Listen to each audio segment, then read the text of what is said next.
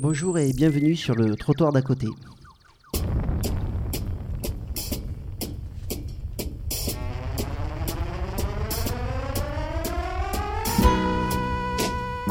Dans un monde numérisé que l'on dit toujours plus rapide, lire Serge Tisseron, c'est reprendre possession du temps. Ne plus le subir, mais en faire un allié pour aider nos enfants à se construire. Dans son dernier livre sur les outils numériques, il nous rappelle qu'il ne sert à rien de les diaboliser ou de les idéaliser. Sans nous culpabiliser, il nous explique comment les utiliser au bon moment et les mettre à leur juste place.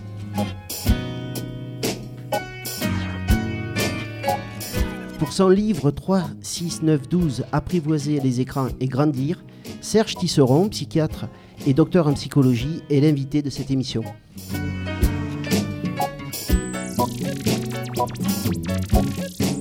Le trottoir d'à côté, une émission enregistrée depuis l'école supérieure du travail social, l'ETSUP à Paris, en public. Elle est présentée par Hervé Lode, Dominique de Pléchin, Eric Santamaria et la réalisation est toujours euh, faite par Julien Pernaud et Christophe Roqueplan.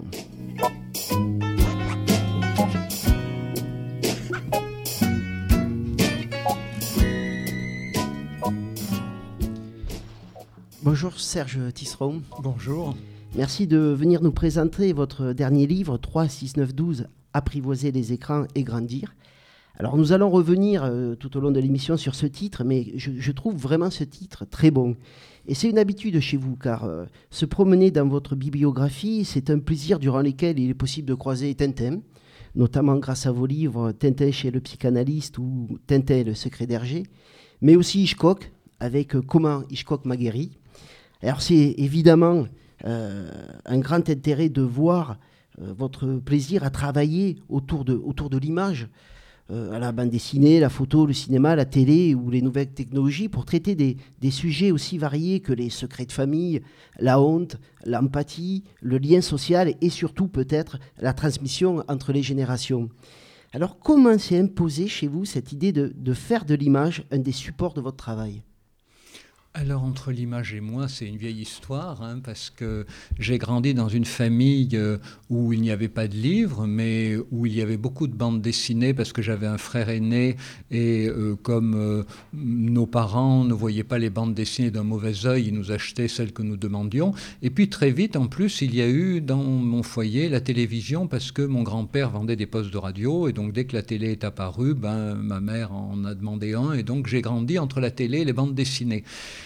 Et je me suis essayé à dessiner moi-même. Peut-être si j'avais eu d'ailleurs la possibilité de me mettre à faire du cinéma avec un petit appareil, je l'aurais fait. Mais quand j'étais enfant, la seule possibilité que j'avais de créer des images, c'était le dessin. Donc je me suis mis à dessiner beaucoup. Et puis euh, ben, j'ai terminé mes études, j'ai commencé mes études de médecine. Et euh, je me suis aperçu que euh, mes collègues, mes collègues médecins, mes collègues psychiatres et les intellectuels en général n'aimaient pas les images. Alors ça m'a fait de la peine parce que moi je les aimais beaucoup et je pensais que c'était vraiment important de repenser la question de l'image dans notre culture et je l'ai fait à partir de la bande dessinée et donc c'est comme ça que j'ai fait mon premier livre sur Tintin mais en fait ce livre sur Tintin avait été précédé d'un travail sur les images qui était ma thèse de psychologie qui n'est paru qu'après sous le titre Psychanalyse de la bande dessinée mais entre-temps j'avais fait ma thèse de médecine elle qui était en bande dessinée justifie de dire quelques mots parce que des fois les gens pensent que j'ai fait ma thèse sur la bande dessinée. Non, pas du tout. J'ai fait 48 pages de bande dessinée, comme j'avais appris à dessiner dans mon enfance et mon adolescence. J'ai fait 48 pages de bande dessinée avec l'idée de montrer que la bande dessinée est un moyen d'expression, mais aussi un moyen de mise en forme de la pensée, tout aussi valable que le langage parlé, écrit. Et euh, à l'époque, ça a paru euh, bizarre, mais euh, aujourd'hui, c'est une idée beaucoup mieux admise. Vous aviez un, directeur de thèse très compréhensif, j'imagine. Alors, je, voulais juste m'arrêter, c'est une petite curiosité personnelle sur, Tintin. En fait, c'était un des héros de, votre enfance? Oui, Tintin était un héros de mon enfance. C'était, c'était le héros le plus présent dans les bandes dessinées euh, qu'il y avait dans l'appartement où j'ai grandi. Et euh, quand j'étais enfant, donc, euh, je passais beaucoup de temps à lire Tintin tout seul. Et, je me, heurtais toujours à, deux questions. La première question, c'était pourquoi les Dupont qui sont jumeaux n'ont pas le même patronyme? Puis vous savez, il y en a un qui s'appelle Dupont avec un D et l'autre Dupont avec un T. Et alors ça, c'est typiquement le genre de question que j'ai gardé pour moi. Puis alors après, quand je suis devenu psychiatre, psychanalyste et que j'ai relu les aventures Tintin avec mon fils, hein, qui était tout petit, qui avait 4-5 ans, eh bien, euh, je me suis dit, mais ça, c'est une question à reprendre. Donc c'était une des deux. Et puis l'autre question, qui me taraudait quand j'étais petit, c'était, vous savez, l'histoire euh, du trésor caché par le chevalier de Haddock. Hein, voilà, maintenant on a vu le film hein, qu'en a fait Spielberg, mais euh, d'ailleurs on attend, la, on la deuxième partie pour voir comment ça va se dénouer. Mais pour ceux qui se rappellent les aventures de Tintin, c'est qu'un étrange, on a un, chevalier de marine qui vit à l'époque de Louis XIV. Euh, visiblement, il rentre en possession d'un trésor. Bon, il le dit pas au roi, il le cache. Jusque-là, rien de bien mystérieux. Fait un, une espèce de jeu de piste pour ses descendants, pour que ses descendants puissent retrouver le trésor, donc rien d'étonnant. Le problème, c'est que le jeu de piste mène les descendants dans un endroit où il n'y a rien.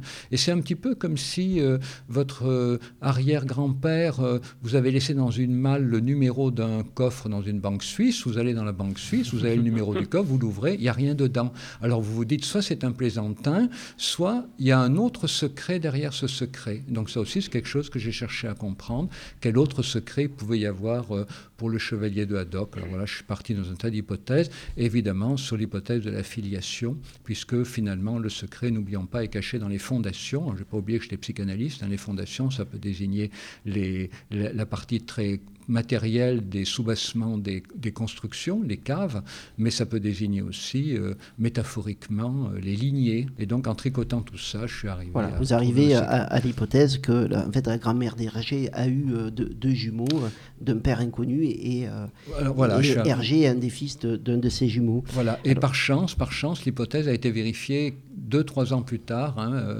par des travaux de deux journalistes belges, Smoltran et Esther, qui ont enquêté sur la biographie de Hergé qui ont confirmé que l'hypothèse que j'avais faite était juste. Alors il faut dire que heureusement qu'elle a été confirmée parce que aujourd'hui ça, paraît banal puisque l'hypothèse a été confirmée à l'époque quand même. Je me suis fait sacrément traiter de fou hein, pour avoir dit ça. Quand, vous allez au festival d'Angoulême, les, ah, j'avais été invité au festival d'Angoulême. Oui, vous regardez avec un peu de, méfiance, mais euh, revenons, ça c'est passionnant, mais les, auditeurs iront voir ces livres, mais revenons un petit peu à, à, ces outils numériques. Je suis tombé sur sur le résultat d'une enquête de l'Institut GFK euh, qui nous explique que ce, prochain Noël, le Noël qui arrive dans, quelques jours, les tablettes et les smartphones seront les, superstars au, pied du sapin de Noël, euh, d'après leur dire. Et en fait, les chiffres sont énormes. Ils, nous, expliquent qu'en France, le chiffre d'affaires généré par les seuls smartphones devrait s'élever à 460 millions d'euros et serait de 2 milliards d'euros euh, dans des achats de cadeaux électroniques, tout compris. Alors au moment où dans les années 90 ou, dans les années 80, quand vous commencez à travailler sur l'image, est-ce que vous, vous pouviez imaginer une telle révolution numérique? Bah, Personne n'avait imaginé les smartphones. Hein. Même dans, le, film L'Odyssée de l'espace, euh, euh, quand le cosmonaute euh, dans la station orbitale veut téléphoner à sa famille, il est obligé d'aller dans une pièce spéciale. Personne n'avait imaginé les smartphones. Et alors, vous savez aussi que les smartphones, c'est d'abord un prolongement du téléphone, on parle dedans, mais aujourd'hui, c'est aussi, effectivement, ça justifie qu'on en parle maintenant, c'est un formidable outil pour s'envoyer des images.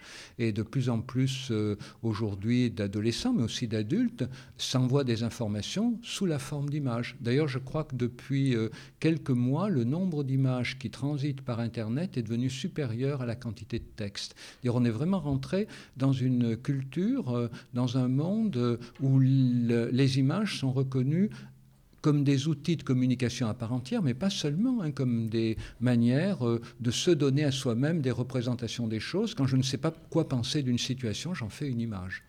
Arrêtons-nous, si vous voulez bien, un instant sur, euh, sur ce nouveau monde où il n'y a pas un jour sans une pub, sans un clic, sans un article de presse ou un livre en librairie.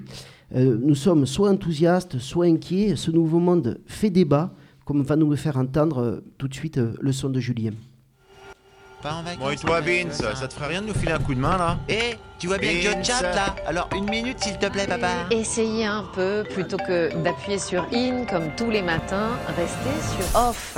Chiche. You blocked me on Facebook. And now, you're going to get fucked up. Non, j'en regarde quoi On arrête de regarder la télé, là Non, regarde. Sommes-nous des trafiquants d'émotions fortes? Sommes-nous des courtiers en chair encore tiède Ou bien avons-nous raison de vous montrer ce que vous n'auriez jamais dû ou pu voir? Alors les ados passent des heures devant leur écran. Les faits sont là. Il est certain que jamais les images n'ont eu autant d'importance qu'en ce moment. Alors, atout principal ou danger majeur? Autrefois, c'est vous qui faisiez les images, et maintenant, ce sont les images qui vous font. Oui, devant la télé, on est sûr qu'il fait quand même moins de bêtises. Oui, c'est vrai si vous arrivez jusqu'à l'espérance de vie à 80 ans, c'est 11 ans de votre vie que vous aurez passé devant la télévision. Beaucoup de spécialistes ont tendance à diaboliser la télévision, mais est-ce que c'est si mauvais que ça ou pas? Ce qui est gênant, c'est le temps passé devant la télé, en fait. Et quand il arrive à l'école et qu'il a passé trois quarts d'heure ou une heure devant la télévision avant d'arriver, franchement, il n'y a plus rien dans le système. Vous avez un zombie et il faut que le système se remette sur pied. Plus l'enfant passe de temps devant la télé, et eh bien plus c'est du temps en moins pour d'autres activités bénéfiques à son développement. Le XXe siècle a été caractérisé par rapport à toutes les autres périodes historiques de toutes les civilisations comme étant un siècle de la captation de l'attention par des moyens industriels. Vous, eux, moi, nous sommes deux Français sur trois à nous connecter quotidiennement à Internet. Mais jusqu'à quel point? Êtes-vous hyper connecté, voire ultra connecté est cloné, copié-collé, dès qu'on est connecté, déconné, des comptes abonnés, contaminé, compte à vider, t'es condamné à consommer des tonnes et des tonnes de données. Ton phone à ton crâne est collé, t'es comblé, t'es connecté. L'inquiétude est souvent à la mesure de la non-maîtrise de la part des parents. Tu as 565 amis Waouh, c'est euh, une école Clique sur OK et je ferai ce que tu veux. Maintenant tape le code de ta carte bleue. Je pense que c'est une génération qui sera peut-être un petit peu plus blasée au niveau des outils, puisqu'elle est née avec euh, des smartphones dans les mains, et peut-être ils auront une utilisation finalement beaucoup plus, j'allais dire, anodine que ce qu'on ce qu'on peut en faire nous, qui sommes encore émerveillés devant la dernière invention. Connecté, la vie est belle, tous les jours c'est Noël. Face à mon écran même, sans sourire, je fais LOL.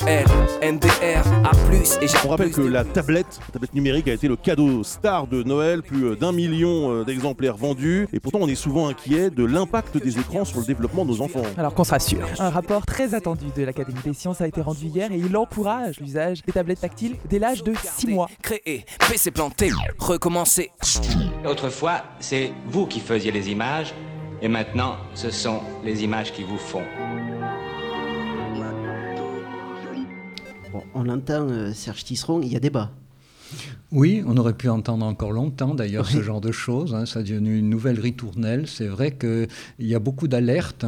Euh, et, et, les comportements finalement changent assez peu. Les gens glissent d'une forme euh, d'image à une autre, mais euh, ça paraît difficile d'envisager que ces outils numériques soient euh, moins utilisés. Par contre, on peut envisager qu'ils soient mieux utilisés, c'est-à-dire que euh, nous ne passions pas forcément moins d'heures à les utiliser, mais que nous répartissions mieux nos heures, que nous sachions à certains moments faire passer la communication avec les gens qui sont présents près de nous avant les communications par les outils numériques, et puis qu'avec ces outils numériques, eh bien, nous profitions de toutes les opportunités les meilleures et que nous nous évitions tout ce qu'il peut y avoir de répétitif et d'abrutissant dans leur utilisation.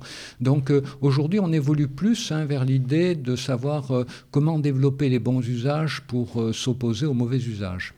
Et, et c'est pour ça que je parle d'apprivoiser les écrans. Tout à fait. Bon, on va y revenir quand même. Alors, les bons usages, vous nous en parlez un petit peu tout au long de ce livre. Et je vous propose de revenir sur cet écrit, si vous le voulez bien, avec la chronique de Dominique.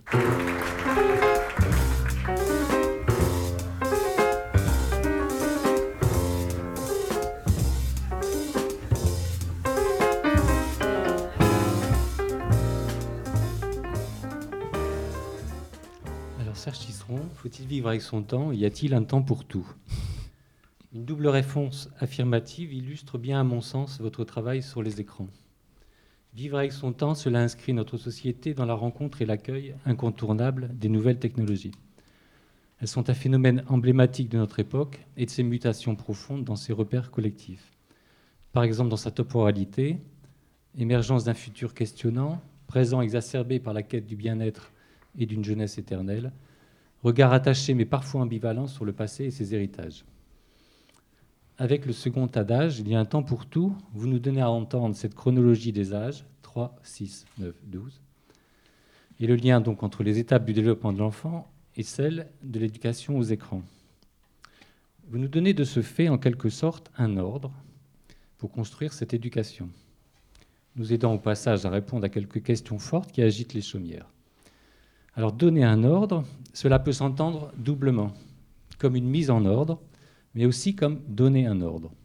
Une figure impérative, un signal fort en quelque sorte, en écho à la difficulté et à l'importance de se repérer, et au vu des dangers et des dérives où peuvent nous entraîner les outils numériques. Dangers qu'on pourrait nommer les trois trop. Trop de consommation, trop de solitude, trop précoce. Cette mise en ordre, donc, si elle peut s'entendre dans cette temporalité des grandes étapes de l'enfance à respecter, se présente donc aussi de façon percutante comme un mot d'ordre. Elle me semble alors faire davantage entendre que la question traitée est aussi celle de la mise en place de cet ordre fondamental, celui de l'ordre générationnel, parents-enfants, soulignant au passage la question de la place et des responsabilités qui incombent à ceux qui ont charge d'éducation. Mais pour tenir cette place, encore faut-il avoir construit quelques repères, à la fois sur les questions d'éducation et sur ces nouveaux outils. Cela est complexe, comme l'atteste le fait que ces outils sont à la fois vécus comme attractifs, complexes d'accès, diabolisés, mettant, il me semble, en jeu pour chacun les rapports réels et fantasmatiques entretenus avec l'outil, avec la modernité, avec l'enfance et avec la difficulté de vivre dont vous parlez. Ces rapports sont eux-mêmes bien conditionnés par les enjeux économiques et les stratégies commerciales mensongères, comme vous avez pu le dénoncer, sur la question des chaînes télé pour les bébés. Cette question donc des nouvelles technologies et de l'éducation a donc pour toile de fond ce rapport à nos constructions intimes et sociales et à l'usage de nos plaisirs, pour reprendre l'expression de Michel Foucault.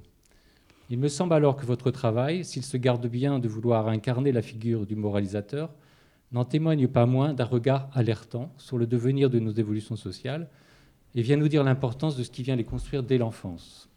Laisser son enfant seul trop jeune devant la télé ou avec une tablette, devant des images brutes, non partagées, viendra influencer inexorablement ses constructions psychiques et sa vie sociale future. Votre travail, donc, outre cette mise en place des repères chronologiques que l'on pourra questionner, fait aussi surtout émerger alors quelques fondamentaux de l'éducation. L'échange avec nos enfants, l'importance des expériences sensorielles et relationnelles, le sens de la frustration, l'importance de la créativité, la protection des adultes et leur rôle dans l'apprentissage de l'autorégulation dans cet incessant passage à opérer entre le virtuel et le réel. Il y a un devoir de protection et d'accompagnement de l'enfant vis-à-vis des nouvelles technologies et de ce que vous appelez aussi ces déplacements dans ces espaces de plaisir, de relations, de connaissances, comme il y en a un pour lui apprendre à se déplacer en sécurité dans les espaces publics. Mais vous soulignez aussi, surtout, combien les écrans ouvrent un champ nouveau et sont aujourd'hui un support d'apprentissage, de construction d'identité, de socialité qui ont fait leur attractivité. Le numérique nous apparaît bien alors comme une révolution culturelle, ce que vous développez au final, en parlant de ce qui différencie la culture du livre et de l'écran. Et votre travail nous permet d'en prendre la mesure, je dirais dans un double mouvement là aussi, celui d'en mesurer la réalité et de lui donner une juste mesure.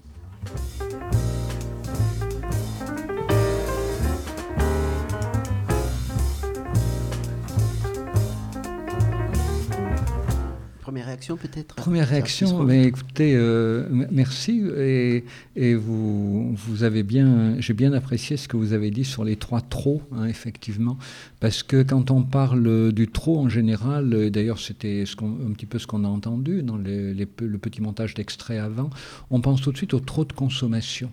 Mais euh, le trop de solitude et le trop de précoce sont vraiment fondamentaux pour moi.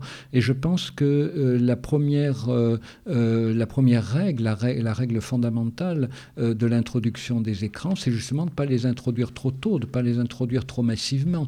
Il faut se rappeler que dans cette opposition entre la culture du livre et la culture des écrans, que vous avez évoqué, des écrans interactifs, hein, puis c'est à partir des écrans interactifs que la culture des écrans prend vraiment son autonomie à l'égal de celle de la culture du livre.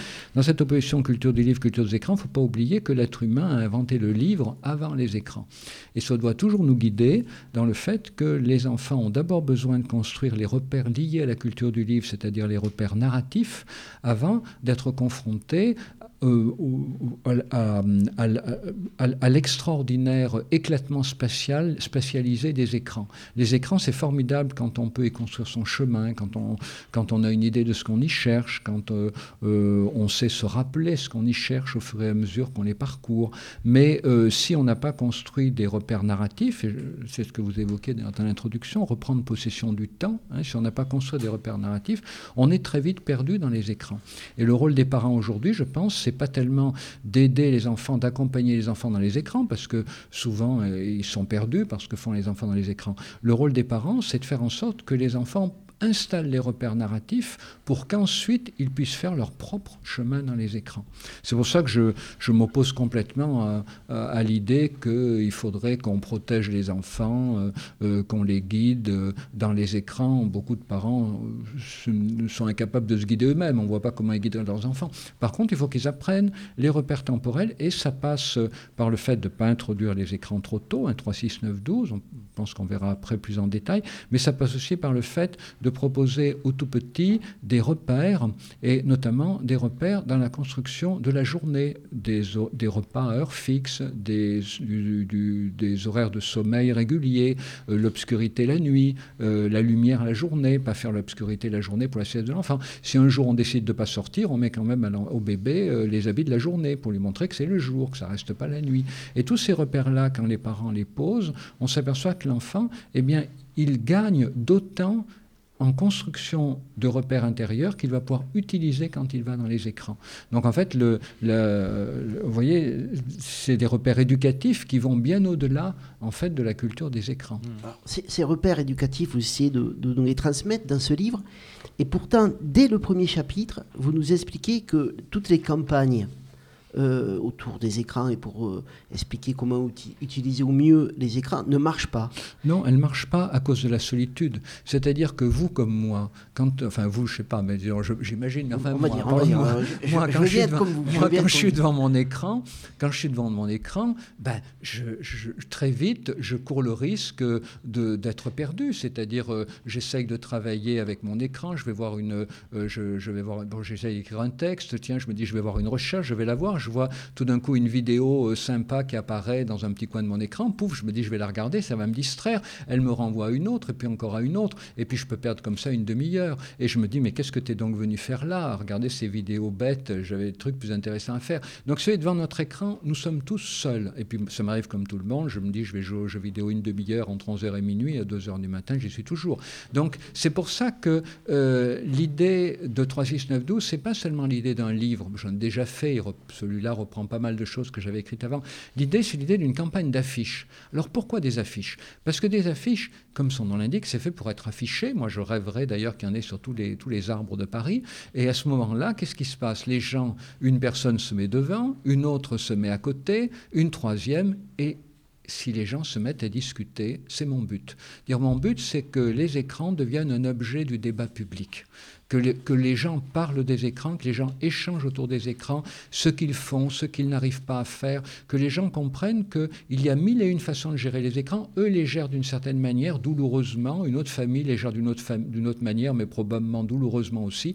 Si on en parle, eh bien, tous ensemble, on s'aperçoit qu'on est beaucoup plus fort pour arriver à prendre du recul par rapport aux écrans. C'est pour ça que dans la dernière partie, j'insiste beaucoup sur euh, des actions collectives comme euh, la création de clubs d'adultes joueurs de jeux vidéo dans les établissements scolaires pour qu'ils aillent discuter avec les élèves en groupe, euh, l'idée d'une semaine pour apprivoiser les écrans, l'idée de festivals de création numérique des adolescents. Tout ça sont des, entreprises collectives qui vont nous permettre de changer notre rapport aux écrans ensemble. Mais tout seul, tout seul dans son coin, on est une victime toute désignée des écrans, hein, et, vous comme moi. Hervé? Oui, vous avez un peu avancé sur euh, ce sur quoi je voulais venir, mais en fait, quand on entend, pour revenir sur vos titres, apprivoiser et grandir, et avec euh, le, le 3, 6, 9, 12, moi, effectivement, la question que je me posais, c'était dans quelle mesure ce livre s'adresse plutôt aux adultes? C'est-à-dire, même dans le, travail social, il n'y a pas de débat sur comment chacun est empêtré à tout adulte qu'il est comme un tout petit, parce qu'il découvre quelque chose, et qu'on découvre quelque chose à 45 ans, à 60 ou euh, à 6 mois, il y a l'aspect de la découverte. Et tout d'un coup, on est dans notre posture d'adulte, donc c'est forcément sur les petits qu'on doit commencer à réfléchir. Et effectivement, il- il semble que le- chez les parents qui, euh, le soir, euh, jouent eux-mêmes, euh, chez les professionnels qui, un, veilleur de nuit dans un établissement qui va passer la nuit à jouer et qui en même temps va interdire aux enfants avoir tout un discours très élaboré en réunion de synthèse sur la question des, interdits autour des écrans. Voilà, il y a ces questions-là. Donc, est-ce que vous pensez qu'il y a moyen d'ouvrir ce débat? Et quand on apprivoise les écrans, qui est-ce qu'on fait grandir? Est-ce que c'est aussi le- les adultes? Ah ben, apprivoiser les écrans et grandir. Alors, je- si je vais, si, si on, pour les adeptes des titres longs, on aurait pu mettre 3, 6, 9, 12 et au-delà. Voilà. C'est euh, comme euh, l'ouvrage de Freud, euh, au-delà du principe de plaisir, 3, 6, 9, 12 et au-delà. Mais euh, bon, c'est quand même les adultes qui sont, c'est quand même les parents qui sont aujourd'hui les plus préoccupés. Et d'ailleurs, ça se comprend parce que quand on n'a pas d'enfants, ben, on, on- on gère les technologies numériques à sa façon et puis on se pose moyennement des questions. C'est quand on a des enfants que les questions surviennent. Voilà, donc c'est- un livre qui s'adresse aux gens qui, euh, qui sont préoccupés des enfants, pas forcément d'ailleurs parents, ben, bien sûr éducateurs, enseignants, pédagogues, mais aussi les grands-parents, hein, puisque les grands-parents ont énormément à faire à leurs petits-enfants. On sait bien que pendant les vacances scolaires, c'est très souvent les grands-parents qui s'occupent des, des jeunes, hein, plus que les parents. Alors, est-ce que, est que apprivoiser, ça renvoie à la bête sauvage? Oui, mais alors vous savez, allant même plus loin, euh, moi je dis toujours le numérique euh, euh, peut être la plus noble conquête de l'homme. Mais quand les, troupeaux de chevaux sauvages risquaient de piétiner nos lointains ancêtres, il a fallu les apprivoiser, ces chevaux-là. Bon, mais de la même manière, alors c'est vrai que le numérique, c'est fabriqué par l'homme, mais quand ces technologies nous arrivent, ben, il faut bien comprendre qu'elles paraissent à beaucoup de gens tout aussi sauvages hein, que pouvaient l'apparaître euh, des, animaux un peu fous dont on ne savait pas trop quoi attendre. Donc quand on, commence à, rentrer dans les technologies numériques, bien qu'elles aient été fabriquées par des êtres humains, et bien quand on commence à y entrer, il faut les apprivoiser, c'est-à-dire il faut à la fois cesser de les idéaliser et cesser de les diaboliser. Vous savez, pourquoi le cheval est la plus noble conquête de l'homme? Il l'est devenu à partir du moment où on a inventé cette forme de, je ne sais pas comment ça s'appelle, de licou, de, de, de système qui a permis de décupler sa force pour tirer les charrettes. Il a fallu, euh, il a fallu euh, trouver quelque chose qui a fait qu'on a pu l'utiliser pour le meilleur sans le fatiguer. Bon, mais je pense que la technologie numérique, c'est pareil. Il ne faut pas leur demander trop, il ne faut pas leur demander ce qu'elles ne peuvent pas donner, mais il faut en même temps leur demander tout ce qu'elles peuvent donner. Et ça, c'est ce qui s'appelle apprivoiser. D'accord. Euh, il y avait une autre image qui me venait, c'était le, le- le Far West, concernant euh, ce, monde actuel du numérique. Néanmoins, vous nous donnez quand même euh, des, choses très, je dirais, très repérées, pour lesquelles j'avais envie de vous réinterroger. Alors, quand même, pas de télé avant 3 ans, de console avant 6 ans. C'est le début donc des repères que vous donnez dans, votre livre. hein, euh, c'est une partie, en tout cas, de votre travail. Alors, concernant ce choix des âges, vous indiquez aussi, quand même, et vous l'avez dit tout à l'heure, je crois, qu'ils sont une façon de répondre aux questions les plus urgentes. Euh, mais que vous n'avez effectivement pas d'autre but que de poser les bases d'un débat. Alors, quand même, pourquoi le choix de ces âges? Alors, c'est vrai qu'ils sont à relativiser, vous le dites aussi, selon les familles, les enfants, etc. Donc, ça, il faut l'entendre aussi. hein. Euh, mais en même temps, c'est pas n'importe quels âges que vous avez choisi. Oui, alors ça rejoint l'idée de parler ensemble. Alors pourquoi 3 Parce que 3, c'est l'âge où on entre en maternelle. Donc euh, euh, les parents euh, qui ont des enfants qui, ren- qui rentrent en maternelle, ils vont flasher sur le, le 3, 3 à 6. Et les, enfants, les parents qui ont des enfants qui rentrent en primaire vont flasher sur le 6, parce que les enfants rentrent en primaire. Et donc euh, 3, 6, 9, 12, c'est donc des repères que tout le monde a un peu dans la tête, hein, parce qu'entrer en maternelle, entrer en primaire. 9, c'est l'âge où l'enfant sait à peu près lire et écrire, il commence à vouloir aller sur Internet. hein, il, il est toujours en primaire, mais on sent bien quand même qu'il y a l'appel de la préadolescence. Et puis 12, bon, c'est l'âge où le jeune est en collège, il, a- il est rentré un an avant souvent, mais il commence à trouver ses repères vraiment à 12 ans. Et là, alors c'est l'appel de l'adolescence hein, dans, dans ses grandes largeurs, et c'est c'est le moment où les parents sentent que leur, leur- leur jeune va leur échapper.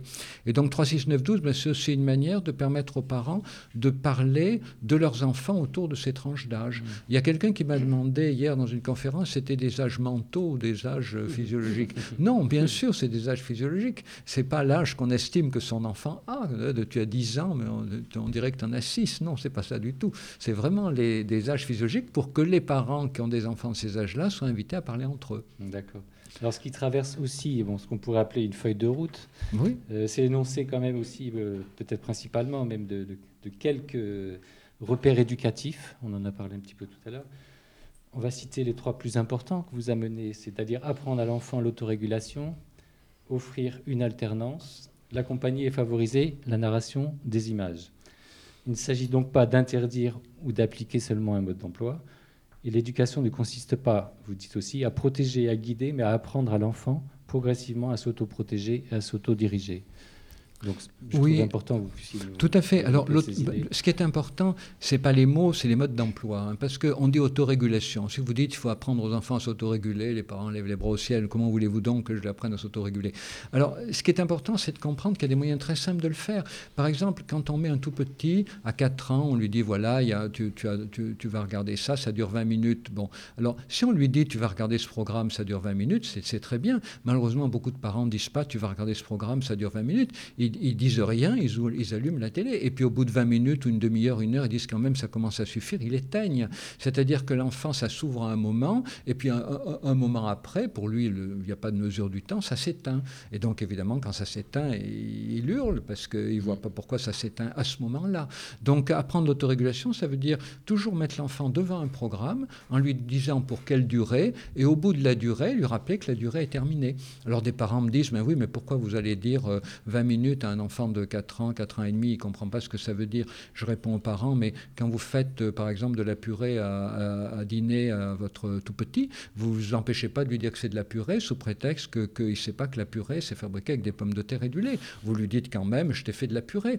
Parce que le but du langage, c'est pas, euh, de, pas de dire à l'enfant des choses qu'il sait, c'est justement d'introduire l'enfant au langage, à des choses qu'il ignore encore. Donc désigner les durées, préférer les programmes aux flux télévisuels, toujours indiquer avant l'enfant le temps dont il dispose, à la fin que le temps est écoulé, et puis quand l'enfant a grandi, qu'il sait mesurer le temps, ben lui dire par exemple, voilà, tu as, tu as, tu as droit à, une heure d'écran, ben tu le répartis comme tu veux, une heure de tablette ou une demi-heure de télé, une demi-heure de tablette. C'est ça l'apprentissage d'autorégulation. Alors quelques mots quand même aussi sur euh, l'alternance, parce que l'alternance aussi, des gens disent, ah, alors l'alternance, c'est euh, mon enfant, s'il lit pendant une heure un roman ou un livre d'histoire, il aura droit à une heure de télé. Non, c'est pas ça du tout l'alternance. L'alternance, c'est le fait qu'on fasse alterner les deux grandes formes d'intelligence dont nous disposons. Et pendant très longtemps, on a cru que l'être humain avait une forme d'intelligence qui, qui était très supérieure à toutes les autres, c'était le langage. Vous savez, quand même, malgré tout le bien que je pense de la psychanalyse, c'est quand même euh, une discipline qui a donné au langage une place exorbitante, dont on sait aujourd'hui qu'elle était quand même excessive. Mais pour des raisons liées à l'époque, hein, l'époque de la grande culture du livre, la Troisième République. Euh, et, donc, euh, nous savons que nous avons effectivement une utilisation du langage très privilégiée, nous autres humains. Le langage permet euh, notamment de se repérer dans la durée. Il y a le passé, il y a le futur, il y a le présent, il y a même le conditionnel. et puis, le langage permet de construire des histoires, justement, en jouant sur le passé, le présent, le futur. Et à force de construire des histoires ou de lire des histoires, on arrive à se construire sa propre histoire, devenir le narrateur de sa propre histoire. Donc le langage, c'est vraiment formidable. Mais on sait aussi qu'on a une intelligence visuelle, visuospatiale, qui fait travailler la capacité euh, de prendre des petites choses autour de soi. Euh, devant moi, vous avez chacun des papiers, des notes, etc. Bon, ben voilà, ça c'est l'intelligence visuospatiale. Vous savez, à un moment, vous allez trouver une fiche ici ou une autre fiche là. Et donc cette intelligence visuospatiale, qui fait travailler la mémoire de travail, elle fait de savoir où on a rangé nos affaires, en d'autres termes, on sait aujourd'hui qu'elle est aussi importante que l'intelligence narrative. Et donc euh, l'alternance, ça veut dire qu'il y a des temps pendant lesquels on voit des écrans, forcément, et puis il y a des temps pendant lesquels on raconte ce qu'on a vu. Et, d'ailleurs, euh, euh, on a du plaisir à raconter ce qu'on a vu. Souvent, on préfère aller au cinéma quand on est adulte, à plusieurs que tout seul, on peut en parler avec d'autres. Il y a même des enfants qui refusent d'aller voir des films avec leurs parents parce qu'ils pensent qu'après, ils ne ils pourront pas leur parler, ils préfèrent aller voir les mêmes films avec leurs camarades, parce qu'après, ils pourront en parler. Donc c'est vraiment important de pouvoir parler de ce qu'on voit. Mais jusque-là, on pensait que c'était une histoire d'expression. Ce qu'on comprend mieux aujourd'hui, c'est que ce n'est pas de l'expression, c'est vraiment de la construction du rapport à l'histoire et du rapport à sa propre histoire. Puis il y a ce, le troisième point qui est l'accompagnement. C'est l'accompagnement, alors c'est le plus simple à comprendre, hein, c'est-à-dire euh, être toujours disponible auprès d'un jeune pour parler euh, de choses dont il a envie de parler. Et évidemment, il va toujours nous demander d'être disponible, surtout en grandissant, au moment où on l'est le moins. Ça, c'est bien évident. On peut dire à un jeune, voilà, alors est-ce qu'il y a des choses qui te préoccupent, tu as envie d'en parler? Non, non non. Et alors, d'accord. Alors, et puis à un autre moment, on est très stressé, on a 36 choses à faire, et le jeune dit, vient et dit, voilà, euh, ben, tu, m'as proposé de pouvoir te parler, ben justement, non, mais pas maintenant. C'est toujours comme ça. Mais l'accompagnement, ben, c'est se rendre disponible. Et en dernière chose, se rendre disponible, je pense notamment au moment du repas du soir, pris sans télévision ni téléphone mobile pour que chacun soit disponible aux oui, autres. Tout le monde a les mêmes règles. Voilà, les mêmes règles pour tout le monde. Mais ça, c'est aujourd'hui, on peut plus éduquer les enfants en leur disant tu fais comme je te dis et moi je suis grand, je fais autrement. Hein. Ça, ça ah marche plus. accompagner alors, euh, accompagner les adolescents, c'est d'une complexité énorme pour beaucoup d'entre nous. Et euh, Hervé a eu envie d'aller euh, d'aller questionner justement cet accompagnement et d'essayer de comprendre ce que vivent ces adolescents. C'est le, c'est le carnet sonore. Le carnet sonore. Mon carnet, mon dictaphone. Carnet sonore. Décider de ne jamais adhérer à un discours sans faire l'effort de le comprendre. Le carnet sonore oui, donc pour ce carnet, euh, je suis allé poser mon micro au cinquième étage du Crédoc, dans le 13e arrondissement. J'ai rencontré Sandra Wabian, qui est chargée d'études là-bas, elle m'a reçu, je la remercie, malgré un agenda bien compliqué. Et l'idée, c'était, elle travaille dans le cadre de l'enquête Conditions de vie et aspirations des Français, qui est une, enquête menée depuis 10 ans. Il y a l'ARCEP et le ministère de l'Industrie qui sont derrière tout ça, euh, qui sont destinataires, entre autres. Et euh, elle étudie notamment le rapport des Français au numérique. Je lui ai demandé, moi, de nous parler un peu spécifiquement des adolescents à ce propos. Au tout début déjà, je voulais avoir un peu l'idée de l'ampleur et du volume consacré par les adolescents à ces écrans. Aujourd'hui, les adolescents ne passent pas plus de temps devant les écrans que leurs aînés. En moyenne, les adolescents passent 31 heures devant les écrans si on cumule le temps qui est passé devant un ordinateur, devant Internet ou devant la télévision. Chez les 60-69 ans, on a un nombre d'heures similaire, 33 heures. Simplement, il est passé aux trois quarts devant la télévision. Et là, ça n'inquiète personne en fait. Alors, la, vie sociale, euh, c'était une de mes grandes questions aussi. Je me disais, ben, le mythe de cette vie sociale qui serait diminuée, voire empêchée par le temps passé euh, ou consacré devant cette technologie. Donc, euh, je me est-ce que dans le cadre de son étude, ils avaient un peu des pistes sur cette question Alors, ce dont on se rend compte, c'est que pour les Français en général, mais également pour les adolescents, le fait d'être présent sur Internet, sur les réseaux sociaux, d'avoir un mobile, de passer beaucoup de temps en fait avec ces nouvelles technologies, n'est pas du tout un facteur d'isolement. Au contraire, euh, plus on se connecte, plus on est sur les réseaux sociaux, plus on envoie de SMS et plus on voit d'autres personnes. Alors là, j'étais quand même un petit peu épaté. Je me dis, comment ça s'explique cette affaire de multiplication comme ça des, euh, réseaux et des contacts? Ça s'explique euh, d'abord tout bêtement par une règle un peu sociologique de cumul, c'est-à-dire que ce sont les publics les plus diplômés qui vont euh, à la fois s'approprier les nouvelles technologies mm-hmm. et également avoir euh, la vie sociable la plus euh, intense, on va dire. Voilà, donc on reviendra sur la dimension sociologique tout à l'heure, mais afin de faire le lien avec notre débat de ce soir, l'idée était aussi de savoir quelles sont les préoccupations des parents, enfin qu'est-ce qu'ils voient eux à travers cette, étude des préoccupations des parents et comment ils se positionnent?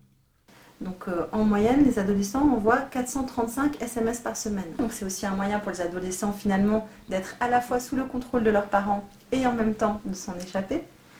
En fait, on se rend compte que les parents fixent beaucoup plus souvent des règles pour l'utilisation d'Internet, puisque c'est le cas d'un parent sur deux, que pour l'utilisation de la télévision. Alors qu'en termes de temps, la télévision, c'est aussi très chronophage. Donc il y a cette histoire de, temps, de chronophagie, etc. Et puis un autre risque, c'est toutes les peurs qu'on a autour de l'utilisation des données, etc. Et euh, du danger euh, euh, potentiel de tous ces outils. Donc qu'est-ce qu'en pensent selon eux les, adolescents eux-mêmes? Est-ce qu'ils sont un peu conscients de ces affaires? Quand on les interroge sur les, risques aujourd'hui, euh, les, les, raisons pour lesquelles euh, les gens ne vont pas sur Internet, ils parlent en premier des données personnelles, de la question des données personnelles, mmh. tandis que les plus âgés, eux, vont plutôt évoquer des questions de complexité ou de difficulté d'appropriation. Donc ils sont conscients. Après, ils ont probablement des frontières qui sont un petit peu différentes euh, de, des personnes plus âgées. Au- Au-delà de la sphère euh, privée et de l'intime, je voulais aussi voir un peu ce qu'il en est du rôle de ces pratiques par rapport au rapport des adolescents à l'espace public. C'est vrai que les adolescents, ce qui est particulier, c'est qu'ils rentrent euh, dans euh, l'univers de la prise de parole publique par ces médias. Donc, pour conclure euh, euh, sur son- ce- cette rencontre, euh, l'idée c'était de savoir, alors selon elle, le nouveau mode de communication plutôt un outil d'insertion ou de repli? Par contre, ce qui est sûr, c'est qu'aujourd'hui, Internet, c'est un facteur d'intégration et que les gens le disent, et notamment les jeunes, ils disent que ne pas avoir Internet, euh, c'est être exclu de la société, 70% des jeunes. Donc, et c'est une réalité. Donc après, il faut probablement l'encadrer, mais c'est de facto un facteur d'intégration. Voilà, donc euh, je, la remercie du temps qu'elle a passé. On a un certain nombre d'infos. Là, je voulais avec vous revenir sur une des données pour relancer. euh, c'est quand elle précise que les, les adolescents ont sans doute un rapport et des frontières à leur intimité, à l'espace privé, à l'espace public qui est différent. Et rebondir sur le, le terme d'extimité que vous, vous employez pour définir cette zone un peu nouvelle euh, comme euh, retour sur ce son qu'on vient d'entendre. Oui. Alors, il y a beaucoup de choses dans ce qu'on vient d'entendre. Euh, avant de, répondre à votre question, je crois qu'en effet, il ne faut pas sous-estimer euh, le, caractère grave, hein, au sens important, de la question que se posent aujourd'hui beaucoup d'adolescents. Comment entrer dans l'espace public? Et comment entrer dans l'espace public sans se rendre public? Hein, C'est ça. Et alors, évidemment, à 11-12 ans, la réponse va être mal trouvée. hein, voilà. Mais, mais, mais Internet permet à énormément de gens euh, de rentrer dans l'espace public, mais sans avoir encore les règles hein, de savoir comment y entrer. Alors ce mot d'extimité, en fait, euh, je l'ai proposé en 2001, en août 2001, juillet-août, enfin mon, mon- mon livre qui utilise, qui, pro- qui lance le mot d'extimité est paru en août 2001. Et euh, ben, les plus âgés se souviennent que c'était l'époque de Love Story 1. Et dans Love Story 1, euh, il y avait donc des ados, enfin des, jeunes adultes, hein, mais qui faisaient semblant d'être des ados, mais c'était des jeunes adultes, euh, qui étaient enfermés et euh, qui étaient filmés pratiquement 24 heures sur 24. Puis après, il y avait un choix des séquences qui les montraient vivre. Et beaucoup d'articles dans les journaux, c'est-à-dire des sociologues, des psychologues, des journalistes, étaient scandalisés en disant mais c'est de l'exhibitionnisme. Ils sont incroyablement exhibitionnistes. Ils, se mettent en scène. Alors ça me plaisait pas parce que moi, je, quand même, je sais que le mot exhibitionnisme, c'est un mot du vocabulaire de la psychologie clinique. hein. C'est l'exhibitionniste qui montre son sexe en érection en ouvrant son imperméable à la sortie des écoles de petites filles. Euh, c'est quelqu'un qui prend aucun risque. hein. Enfin, il prend un risque, il y a un gendarme, mais sinon, il sait bien que ce qu'il montre euh, là de lui, c'est censé provoquer une réaction euh, qu'il attend de la part des personnes auxquelles il le montre. Donc l'exhibitionniste, c'est quelqu'un qui répète tout le temps le même comportement avec l'idée que si ça a marché une fois, deux fois, dix fois, ça a marché encore. Et ces jeunes dans le loft, eh ben, ils inventaient, ils innovaient, ils étaient dans une situation qu'ils n'avaient pas prévue, ils la bricolaient comme ils pouvaient, et ils essayaient de se faire valoir, mais avec le risque éventuellement de se faire critiquer, hein, de se faire descendre en flammes.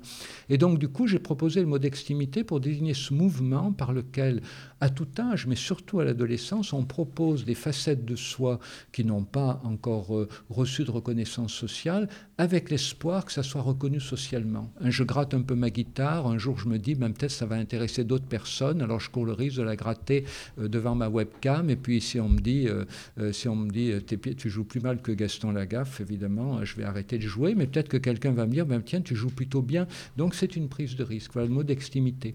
Alors aujourd'hui, ce mot d'extimité, ben, il a évidemment flambé avec Internet, mais la logique reste la même, c'est-à-dire que Internet, c'est une machine euh, qui va permettre à beaucoup d'ados de solliciter des avis extérieurs à leur petit environnement familial, enfin petit en nombre, hein, voilà, et, et aussi leur petit environnement de camarades, de, de scolaires, parce qu'ils en ont quoi? Ils en ont cinq, ils en ont dix, mais comme tout le monde, guère plus. Donc avec Internet, ils vont pouvoir élargir hein, leur demande de reconnaissance, ils vont pouvoir faire bénéficier de, de leur, de leur, euh, euh, de de, leur facette d'intimité qu'ils veulent faire valider, en faire bénéficier un très grand nombre de gens, avec évidemment de grands risques hein, sur le fait d'en montrer trop. C'est-à-dire j'en montre un peu, éventuellement je tombe sur un pervers qui me dit montre-en un peu plus, ou alors comme je n'arrive pas à intéresser en en montrant un peu, j'en montre plus, ou alors si je me montre sous mon verre jour, je n'intéresse personne, alors je vais me montrer sous le jour d'un sadique, sous le jour d'un déprimé, sous le jour d'un suicidaire pour intéresser plus de monde. Donc il y a beaucoup de dérives possibles, mais c'est pas parce qu'il y a des dérives qu'il faut condamner ce mouvement. Ce mouvement, c'est la vie même, c'est l'origine de la socialisation. Encore un mot, il faut pas oublier que avant de se cacher, le bébé se montre. Le bébé montre ses sourires, ses émotions à sa maman, et parce que c'est sa manière de se faire reconnaître. eh Ben l'ado, euh, je dirais pas qu'il retombe en enfance, hein, mais l'ado, euh, il revit ce mouvement sur un autre mode, c'est-à-dire il se montre aux autres pour se faire reconnaître, et c'est l'adolescence éternelle. Simplement aujourd'hui, elle passe par l'internet. Ce qui est passionnant dans, ce concept et, dans la manière que vous avez de- d'en parler et de, réfléchir autour de, la construction identitaire des, adolescents, c'est qu'en fait, avant cette reconnaissance sociale était, euh, était le, euh, je vais dire, l'outil ou la, ou la capacité d'un petit groupe, euh, la famille et puis un entourage très réduit, alors que maintenant, on fait complètement exploser les gens qui vont nous donner cette reconnaissance sociale. Et on peut se créer aussi des identités multiples. Oui, alors euh, les ados, en effet, s'en créent volontiers.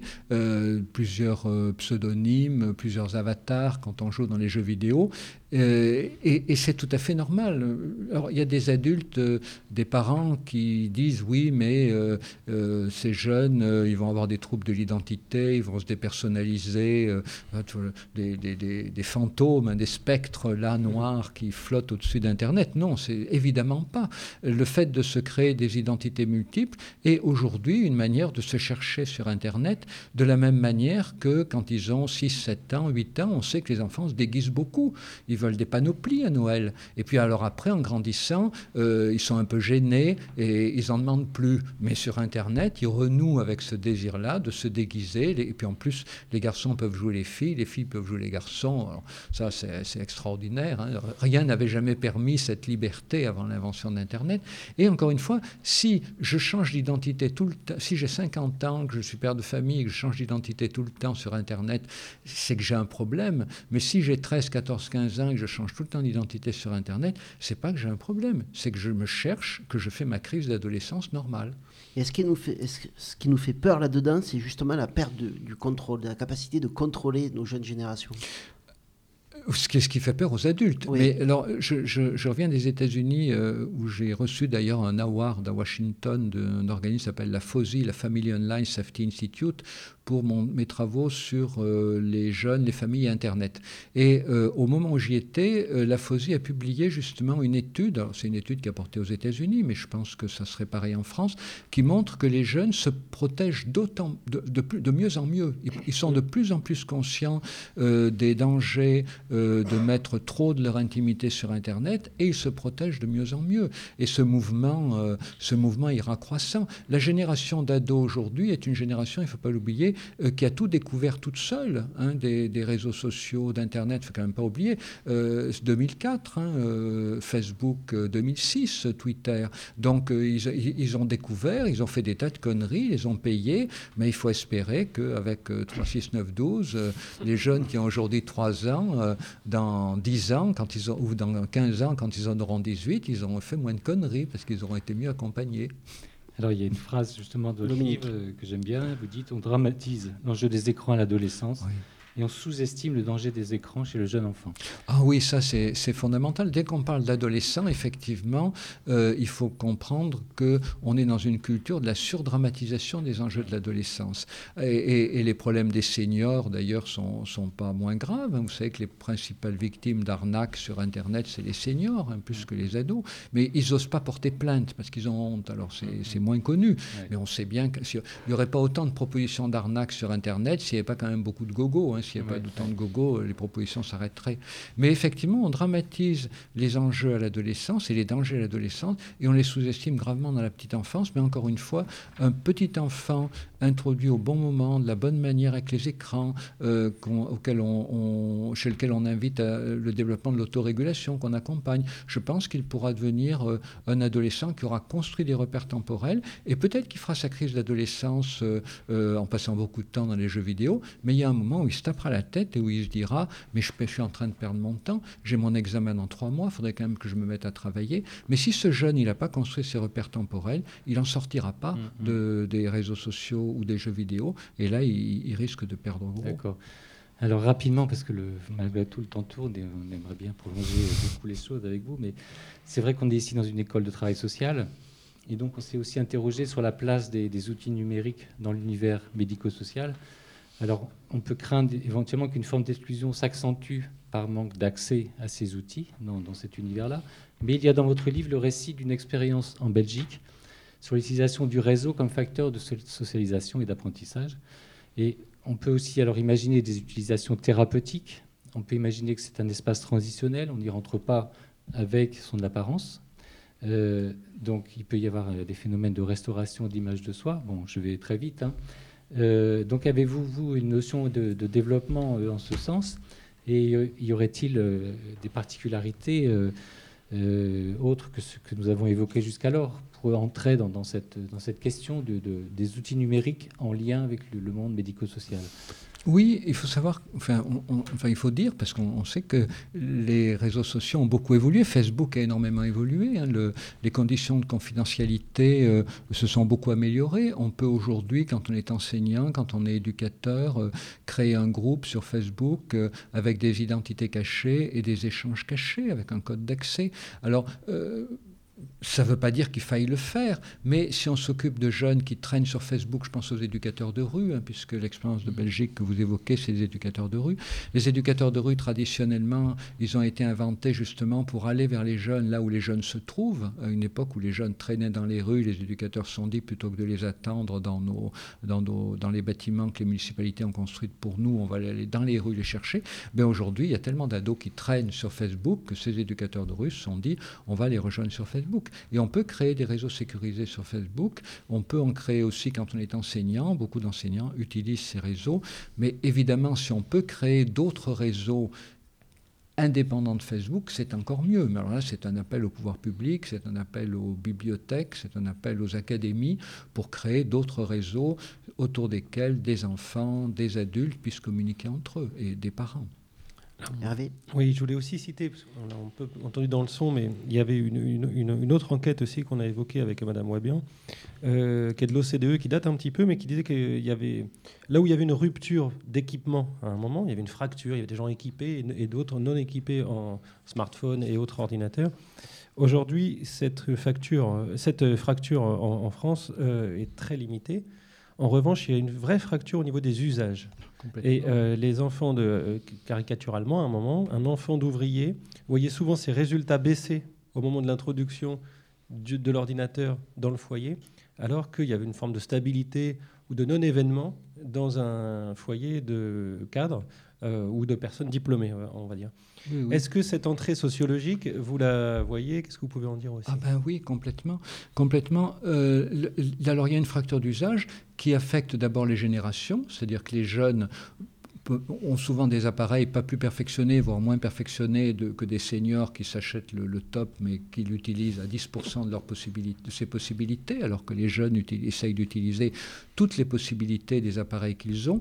Mais l'autre euh, fracture d'usage, c'est effectivement entre des enfants de milieux défavorisés qui n'ont pas été accompagnés et euh, qui, qui, qui, bricolent et qui évidemment euh, euh, courent toujours le risque de développer les pratiques les plus répétitives, hein, les plus stéréotypées, les plus chronophages. Et puis d'un autre côté, ben, des enfants de milieux plutôt favorisés qui trouvent dans leur entourage, pas forcément chez leurs parents, peut-être un oncle, une tante, etc., un ami, quelqu'un qui va leur permettre de développer des bonnes pratiques. Hein. par exemple, il y a un logiciel qui est très bien pour apprendre euh, l'animation euh, et la programmation qui s'appelle Scratch. Bon, ben, Scratch, euh, beaucoup d'enfants de milieux favorisés le connaissent, les enfants de milieux défavorisés ne le connaissent pas parce que personne ne leur en a parlé. Donc c'est pour ça aussi que l'éducation nationale a un rôle important à jouer, hein, pas seulement dans la manière dont les écrans vont être introduits à l'école, mais aussi pour guider les enfants justement dans l'acquisition de repères qui leur permettra à tous, quelle que soit leur origine sociale, de pouvoir accéder à des bonnes pratiques et, d'éviter des pratiques euh, euh, répétitives et, qui conduisent à, s'isoler. Alors, on, va, on a longuement parlé de, ce qui se passe actuellement. Euh, essayons de, nous projeter un tout petit peu dans le futur pour, pour une dernière question. Dans très peu d'années arrive l'Internet des objets ou l'Internet des choses. L'Internet sera dans tout et partout. Alors comment on va pouvoir maîtriser, éduquer à quelque chose qui va peut-être même devenir quelque chose de naturel finalement? Oui, alors vous savez, euh, on, dit des fois la seule chose qu'on peut prévoir du futur, c'est que ceux qui essayent de l'imaginer aujourd'hui seront ridicules demain. Mais euh, en revanche, moi je suis très attaché, et vous voyez, mon parcours euh, est un peu à cette image-là. Je me suis intéressé à la bande dessinée et Petite anecdote, quand j'ai passé ma thèse en bande dessinée, il y a la moitié des membres du jury qui ont dit écoutez, on vous aime bien, Serge Tistron est un bon élève et tout, puis c'est bien ce que vous avez fait, c'est sympathique, puis c'est novateur. Mais vous savez, on a eu de la peine, on a eu de la peine parce qu'on n'arrive pas à lire en même temps le texte et les images. C'est-à-dire qu'en 1975, les gens de 50-60 ans ne savaient pas lire ensemble le texte et les images. Bon, aujourd'hui, qui vous dirait ça? Plus personne. Nous avons tous appris à lire ensemble le texte et les images. Et parce que nous avons appris à lire ensemble avec ces images, on a pu rentrer dans le multimédia, euh, on a pu, et on peut rentrer dans Internet. Et donc je pense que la meilleure manière de se préparer à l'utilisation des technologies de demain, c'est justement de se familiariser avec les technologies d'aujourd'hui. Par exemple, jouer à un jeu vidéo, apprendre à manipuler un avatar, un personnage dans un jeu vidéo, c'est probablement ce qui nous permettra demain de diriger des robots en toute confiance, parce que on aura appris à diriger une créature qui agit à notre place, qui nous représente et, et- et parfois qui est un double de nous-mêmes et parfois qui est un peu comme notre enfant qu'on promène. Et ça, on l'apprend déjà en jouant à des jeux vidéo et je pense que demain sera une, un- ça, ça sera euh, une, une conduite, enfin, que ces apprentissages-là, de manipuler des avatars dans les jeux vidéo, ce sont des apprentissages qui permettront de se familiariser avec les robots demain. Donc je pense que la meilleure manière de se préparer à demain, ben, c'est d'occuper le terrain aujourd'hui. Alors, Serge Tisseron, une, une petite dernière question. Ma fille de 6 ans et demi veut une Game Boy. euh, je lui achète ou je lui achète pas? Lequel? Une Game Boy. Ma fille de 6 ans et demi. Ça existe euh, encore, les je- Game Boy? Qu'est-ce Non, que je mais- fais Un Game Boy? Oui, un petit jeu électronique ça. J'y vais ou j'y vais pas? Il n'y en a plus des Game Ça Boy. n'existe Ah plus, les Game Boy. Alors, qu'est-ce qu'il faut que je lui achète alors? On va pas- ah bah alors- non, mais maintenant, les portables, c'est la Nintendo DS et la PSP. Nintendo DS. Game Boy. bon, mais je vais, je vais réfléchir. Vous avez une Game Boy quand vous étiez petit Euh, Et non, et non, et non. Non, je l'ai pas eu. C'est peut-être pour ça. Non, non, remercie. dans 36912, alors 6, c'est justement éviter la console de jeu personnelle. Alors euh, pourquoi? Ben Parce que avant 7-8 ans, l'enfant ne sait pas lire et les seuls jeux auxquels il va pouvoir jouer, c'est des jeux très répétitifs. hein, euh, D'ailleurs, des jeux répétitifs qui ne sont pas l'apanage des enfants, parce que quand on regarde euh, les jeux joués par beaucoup d'adultes Mhm. dans le métro sur euh, smartphone, c'est des jeux incroyablement répétitifs et on comprend les gens sont fatigués, donc ils ont envie de se laver la tête, donc euh, voilà. Mais euh, euh, quand, vous, quand vous êtes un, un enfant et, et que vous avez plein de choses à apprendre dans la vie, euh, passer votre temps de disponibilité mentale à cette activité-là, c'est vraiment une perte de temps complète. Après, quand l'enfant sait lire, on trouve sur console portable de, bons jeux, des jeux narratifs justement. Vous savez, ces jeux où le héros doit parler, sur le modèle des, des dessins animés japonais, le héros doit parler à tous les interlocuteurs qu'il rencontre pour savoir quoi faire, où aller, etc. Donc là, ça devient narratif, c'est plus intéressant. Mais avant, euh, avant 6 ans, on peut jouer à la console de salon avec son enfant. C'est un peu comme comme jouer au baby-foot. Hein. Jouer au baby-foot ou jouer à Mario Kart, c'est presque pareil. On rigole, on se tape du coude, les petits gagnent les grands, euh, les grands protestent en disant à prendre la revanche, ils perdent à nouveau, les petits rigolent encore plus. voilà, c'est un, un, bon moment de vie familiale. Mais éviter la console portable, et je dis avant 6 ans parce que beaucoup de parents sont tentés de l'offrir avant 6 ans, mais euh, si un enfant n'a jamais de console portable, je m'en consolerai très bien. Il n'y a pas de bon, je, je, Père Noël sait à quoi s'en tenir. Je dirais que c'est de votre faute. Je vous remercie beaucoup, Serge Tisseron. C'était, c'était le trottoir d'art côté. Vous pouvez retrouver la radio sur trottoir-dacote.fr. Vous pouvez nous écrire sur euh, le et puis avoir toute notre actualité euh, sur Facebook avec facebook.com slash trottoir d'Acote. Voilà, c'était le trottoir d'à côté et ça fait du bien de se parler. C'est vrai. Merci.